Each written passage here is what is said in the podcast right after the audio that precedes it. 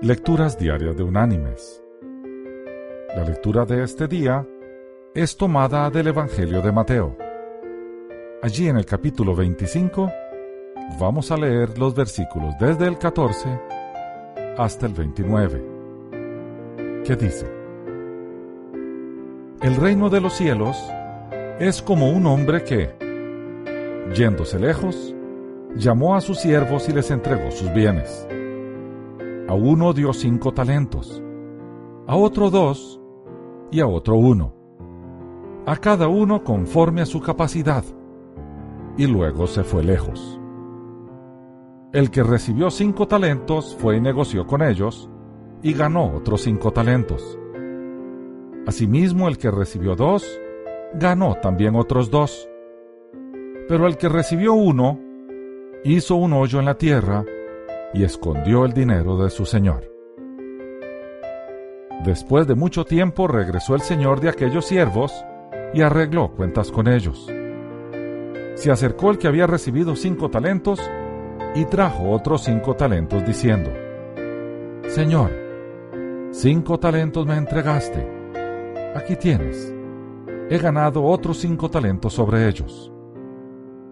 Su señor le dijo, Bien, buen siervo y fiel. Sobre poco has sido fiel, sobre mucho te pondré. Entra en el gozo de tu Señor. Se acercó también el que había recibido dos talentos y dijo, Señor, dos talentos me entregaste. Aquí tienes. He ganado otros dos talentos sobre ellos. Su Señor le dijo, Bien, buen siervo y fiel sobre poco has sido fiel, sobre mucho te pondré. Entra en el gozo de tu Señor. Pero acercándose también el que había recibido un talento, dijo, Señor, te conocía que eres hombre duro, que ciegas donde no sembraste y recoges donde no esparciste, por lo cual tuve miedo. Y fui y escondí tu talento en la tierra. Aquí tienes lo que es tuyo Respondiendo su señor le dijo, Siervo malo y negligente, ¿sabías que ciego donde no sembré y que recojo donde no esparcí?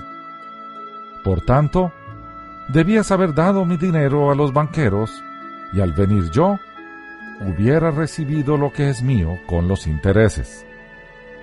Quitadle, pues, el talento y dadlo al que tiene diez talentos, porque al que tiene le será dado y tendrá más.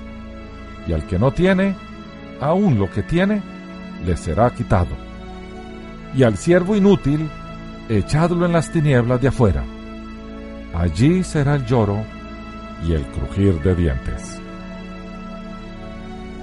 Y la reflexión de hoy se llama El jefe quiere verte.